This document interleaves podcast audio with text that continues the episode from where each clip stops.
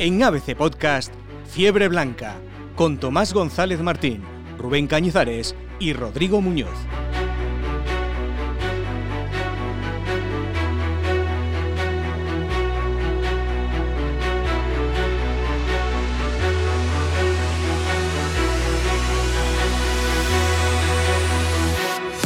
Bienvenidos a este primer episodio de Fiebre Blanca en ABC Podcast, horas después del Real Madrid 2, París Saint-Germain 2. Un empate que clasifica a los de Zinedine Zidane para octavos de final y un empate que seguramente se antoja corto para la imagen que dio el equipo blanco. Espectacular en el juego, espectacular en la presión, espectacular también defensivamente hasta que llegaron los dos goles del París Saint-Germain por dos errores, dos despistes del conjunto blanco. Eso sí, pese al empate, la afición despidió a sus jugadores con una tremenda ovación seguramente, compañeros Rubén Cañizares, Tomás González Martín, la mejor imagen del equipo de Zinedine Zidane desde hace muchísimo, muchísimo tiempo, seguramente la mejor que hemos visto en esta temporada.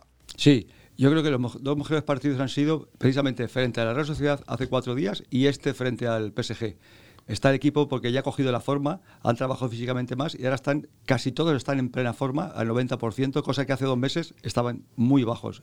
Está el equipo en el mejor momento, el jugador más débil que siempre es Marcelo, también está bien porque ataca, es, un talento, siempre tiene problemas para defender y le cubre Ramos. Creo que el equipo está en el momento justo. Lo malo es que ahora Hazard tiene una lesión que no va a ser grave, pero que tienen contratiempos de lesiones que pueden jorobar al equipo un poquito. Lo hemos publicado en ABC, ¿no? Esos 10 días de baja finalmente por una contusión, Rubén, pero desde luego está a un nivel espectacular. Ayer le vimos como nunca le habíamos visto. Sí, sí, sí, sí. Ayer, ayer eh, Hazard se disfrazó de Mbappé, ¿no? Tanto que quieren en en la grada del Bernabéu a Mbappé para, para, los próximos años como fichaje estrella. Yo creo que más allá de la anécdota de Hazard, que afortunadamente se ha quedado en eso, una anécdota, perderse el partido del sábado contra la Alavés y seguramente ya ninguno más. Lo que es seguro es que al Clásico y a Valencia, a Mestalla, que es antes del Clásico, llega y eso es muy importante para el Madrid. Eh, incidir un poco lo que dice Tomás. El Madrid está yendo de menos a más, que es de lo que se trata una temporada, y sobre todo en este mes de noviembre, como tú comentabas, eh, eh, resume el, trabajo de Zidane. Zidane siempre dijo que confiaran en, a la gente, a la afición, que confiaran en el equipo. Cada partido malo que hacía el Madrid, Zidane salía y decía, confíen en este equipo, confíen en estos jugadores. Bueno, pues tiene razón. Otra vez Zidane tiene razón. El alineador, como le gusta decir a algunas personas, tiene razón. Y el alineador, ayer ante el PSG, se inventó un centro del campo con cuatro futbolistas que le dio un baño de fútbol al, al equipo parisino. Con esto que quiero decir, quiero decir que el 2 a 2 de ayer es una anécdota, lo importante es el juego del Madrid, que ha crecido y que ha crecido para bien, que jugadores que parecían desahuciados tipo Cross, tipo Isco, tipo Marcelo, son ahora mismo otra vez jugadores que están dando un buen nivel y que por qué no pueden alcanzar ese gran nivel que dieron en la primera etapa de Zidane en el Madrid. Y también hay que darle el mérito a Zidane de eh, sacar en el 11 o de meter en el 11 músculo y sangre nueva como Valverde, como Mendy, como Rodrigo, bueno, jugadores que en verano parecían fichajes o refuerzos de relleno, entre comillas, pero que a día de hoy son titulares. En este mes de noviembre, que sí hemos visto la tendencia positiva, sobre todo defensiva del Real Madrid, para dejar la portería a cero, un Courtois casi inexpugnable, pero ayer volvimos a ver dudas y sobre todo volvimos a ver enfrente a un Keylor Navas excelso, Tomás. La pregunta es clara. ¿Hizo bien el Real Madrid dejando salir a Keylor Navas quedándose con Courtois? Yo creo que tenía que haberse dado con, los dos. Lo que pasa es que lo tenía muy difícil, porque son dos grandes porteros y Keylor con 32 años o 31 no te puedes quedar en el banquillo. Si tienes 25, sí. Y como tenía 26, 27 Courtois, eligieron al más joven porque duraba más. Me parece que Keylor es igual o mejor portero que, que, que Courtois. Lo que pasa es que tenían que elegir porque la convivencia, hay que decirlo en plata, la convivencia entre ellos ya no era buena había piques, había, no, no, había una buena relación. Courtois hizo ya unas declaraciones en Bélgica que el número soy yo. No estaba bien la relación. Cuando los dos porteros se llevan bien, no pasa nada. Como se llevaban, por ejemplo, fíjate, se llevaba bien Iker Casillas acuérdate, y Diego López, se llevaban bien, se llevaban bien y fíjate, la, que había, la, guerra era externa, era de prensa, era mediática. Aquí ya ellos no, no, no cojaban bien y ya dijeron, tenemos que cortar por lo sano. Yo me voy a quedar con los dos, pero es imposible. Sí, sí, yo estoy de acuerdo con Tomás. La, la realidad es que no, no, había una competencia sana entre ellos y que era complicado que siguieran los dos porteros porque los dos porteros se consideran números uno en lo suyo. Y, y, el que no fuera titular diría que pinto yo aquí en el banquillo. Yo voy a ser un poco más claro incluso que Tomás. Yo, aunque el DNI le ponga seis o siete años más a Keylor que a Courtois, yo me hubiera quedado con Keylor entiendo al Madrid que elija un portero de 26 años.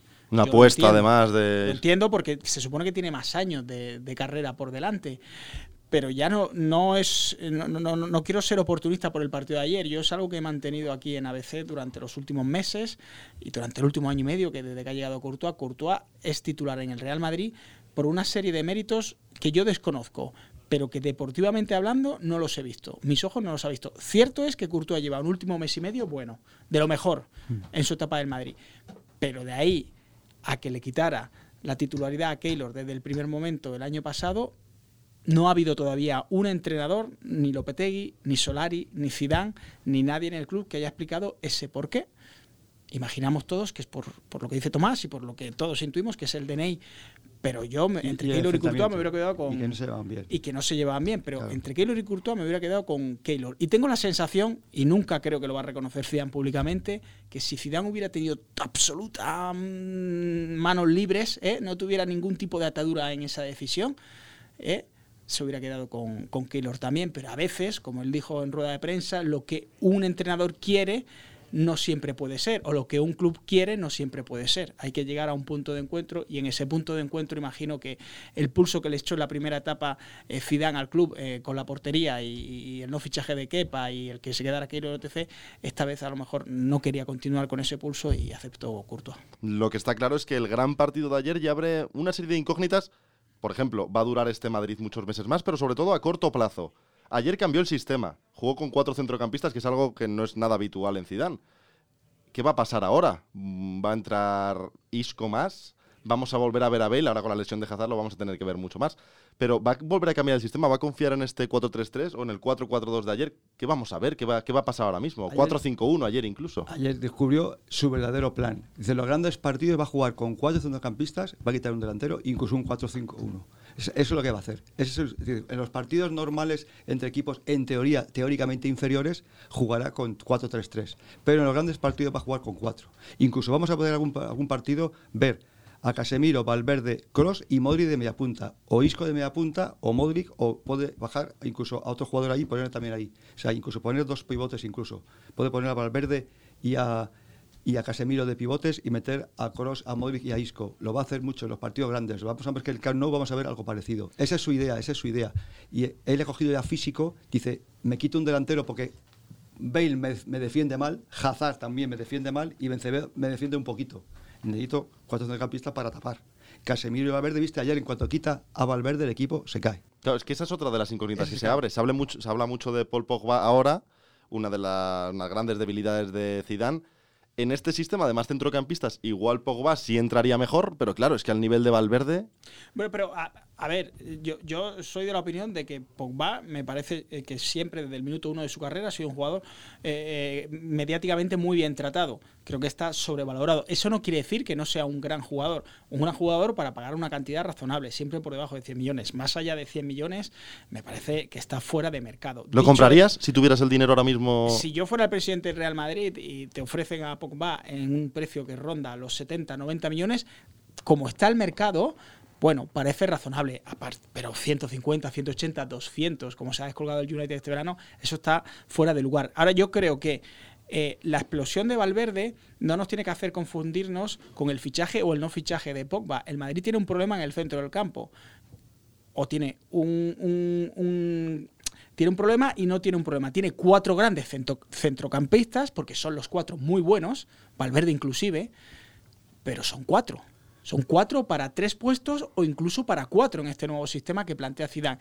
¿Esto qué quiere decir? Esto quiere decir que quedan seis meses de temporada y que un resfriado una fiebre ya hace que ese centro del campo merme, porque los inventos de eh, James, de incluso Isco, para el centro del campo te sirven si a esos jugadores los colocas en esa parte de, la, media punta que colocó ayer Zidane. Si no, de interiores o de pivote no sirven. Por ahí el equipo se ha perdido en los primeros meses de temporada. Entonces, creo que el Madrid debe reforzar su centro del campo. No sé si será Pogba o, quién debe ser, pero necesita al menos un efectivo más, porque ese plan de Zidane que comenta Tomás es bueno.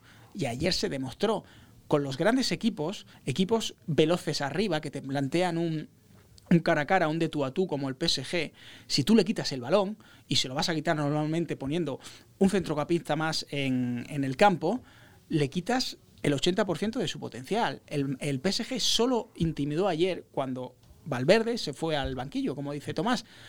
que hizo bien Zidane, Valverde, eh, Valverde acumula minutos y es que el problema de tener cuatro centrocampistas es que ya no es solo que jueguen siempre, es que encima eh, eh, eh, no, tendrás que darle respiro.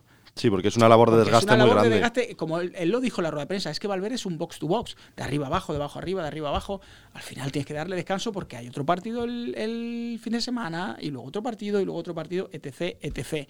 Entonces, el Madrid haría bien en mirar lo, lo de la posición del centro del campo para invierno, ya sea Pogba o fuera otro, porque si no puede ir al límite de cualquier lesión. Tensar mucho la cuerda. de la temporada. Y dicho lo cual, también pienso como Tomás que, por ejemplo, a día de hoy, ya, y a día de hoy, el 18 de diciembre, me extrañaría mucho que Zidane no sacara a los cuatro centrocampistas que sacó ayer, no los, los cuatro mismos nombres, digo ese mismo esquema, Ese que no lo sí, sacara en el Camp Nou, que le haría mucho daño a, a Griezmann, Messi y Suárez y a un centro del campo como el del Barça que está debilitado de momento. Vamos a hacer una noticia, porque la vamos a dar en papel y la hemos sabido hace tres horas sobre el tema que estaba hablando ahora con Rubén.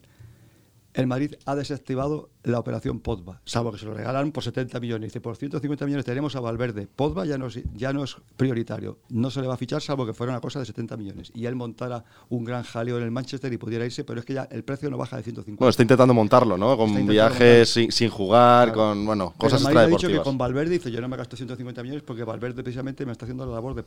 Ese es el tema. A lo mejor me, me ficho otro centrocampista que no sea Pogba. A lo mejor ya me interesa otra cosa. Bueno, pero, es que, pero es que es razonable. Claro. Es que gastarse El tema. 150 millones por un futbolista que ya lo tienes en la plantilla, seis años más joven y te has costado 5 millones de euros, no tiene sentido. Otra cosa es que Pogba es un campeón del mundo, es un jugador con hechura. No vamos aquí ahora a ser, ponemos una venda y No, vamos a decir que es un cero a la izquierda. claro, es un pero no es un mega crack para pagar 150 millones. no. Si el Madrid ha pagado 100 millones por Hazard y ahora mismo es el futbolista franquicia o ese es el objetivo en los próximos eh, semanas, meses de que se convierta en futbolista franquicia, no va a pagar por un jugador del centro del campo 150, ni 120, ni 180. Esas son cantidades que el Madrid paga por dos o tres jugadores contados que hay en el fútbol, que son Mbappé, que sería Messi, que eso es inabordable, y que, Que en su fue momento Neymar. fue Cristiano o Neymar. Y, ahora mismo incluso hasta y hay un tercero y con 31 años pagaría 110 Por millones por Lewandowski. Lewandowski. Por Ya, pero de ahí ya más de ci- 90 no pago por nadie. Y es verdad, y está bien esa la política. y Dice, Lewandowski que me haría falta. claro. Pogba ya no me hace falta. Dinero No ante la necesidad. No es prioritario. Bueno, y último nombre propio ya del día, sobre todo con esta representación de Luis Enrique, que sí confío bastante en uno de los nombres propios de anoche en el Santiago Bernabéu, que fue Isco Alarcón. ¿Creéis que Isco es recuperable? Lo que hizo ayer fue espectacular, incluso su labor física, su despliegue físico, yo no lo había visto nunca en el Real Madrid. Estamos ante uno de los mejores partidos tácticamente y sobre todo en solidaridad que hizo con el Real Madrid. ¿Está para ser más veces titular? ¿Creéis que esto es un espejismo? ¿Va a ser más veces titular? Y sobre todo, ¿va a volver a la selección también? Antes hemos dicho, vamos a hablar en plata, vamos a hablar de oro. El Madrid pensaba hace siete meses que Isco era irrecuperable y lo quiso traspasar. De hecho, se habló con el Manchester City para que fuera con Guardiola. Tiene, mantiene la oferta de Guardiola, la, oferta de City. Y el Madrid dijo, si en julio no está, será transferible totalmente. Dice, yo lo pensaba que era irrecuperable. Ahora, está, se ha metido una paliza física de 14 días ahora, como hizo James el verano, se ha metido en este parón de selecciones una paliza física con los jugadores que se quedaron aquí, porque vio las orejas al lobo. Eso lo hemos publicado en ABC, que el cuando perdieron en Mallorca, Zidane les dijo a todos, me van a echar a mí, pero todos vosotros vais detrás, cosa que ya le dijo también en el 2016, y todo, cómo, cómo reaccionaron. El caso de todo esto es que el equipo ahora está trabajando físicamente 40 minutos más cada día, antes trabajaba 70, ahora trabaja 110. Todos los días que no hay Champions, que no hay un miércoles, están trabajando 4 o 5 días. El parón este de selecciones y el parón del, del Barcelona, cuando no hubo liga, han hecho dos mini pretemporadas. Y eso ha sido magnífico para el Madrid y se han puesto en forma todos, porque han dicho, esto no puede seguir así, porque ven que Valverde y que los jóvenes les quitan el puesto a todos los, a todos los veteranos. James no tiene sitio, Isco no tiene, se han dado cuenta que viene Rodrigo, que viene Valverde y que no tiene sitio. Y o nos ponemos las pilas, a lo mejor es recuperable. A, a Luis Enrique le gusta mucho. Ojalá que veamos al Isco de septiembre, 2 de septiembre, y cuando marcó tres goles a Italia. Ojalá. Yo, yo, yo creo que, mm, que Isco eh, le ha visto las orejas al lobo, pero muy grandes además.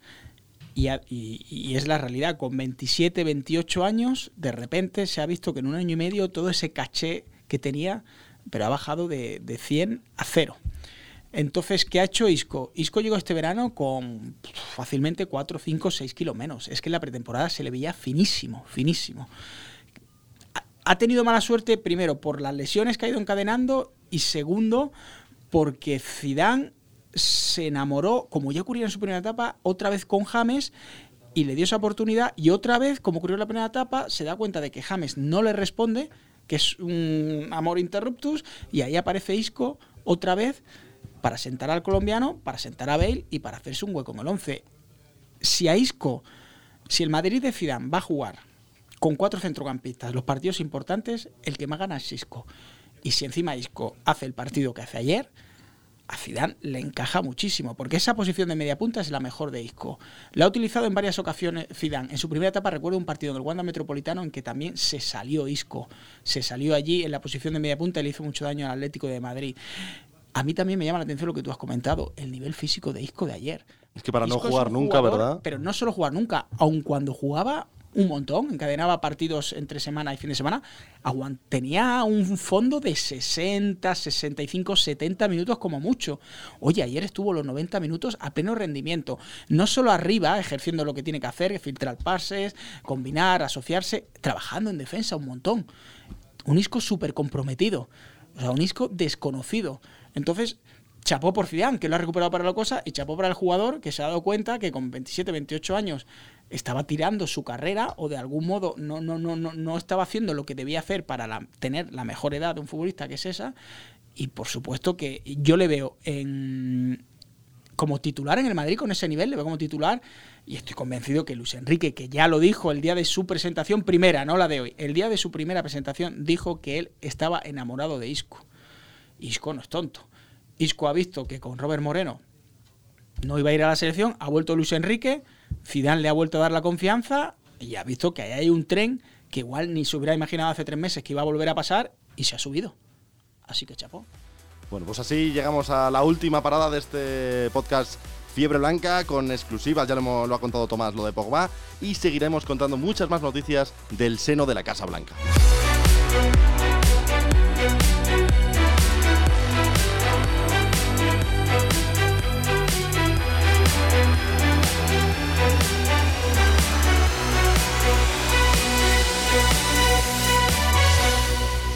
En ABC Podcast, Fiebre Blanca, con Tomás González Martín, Rubén Cañizares y Rodrigo Muñoz.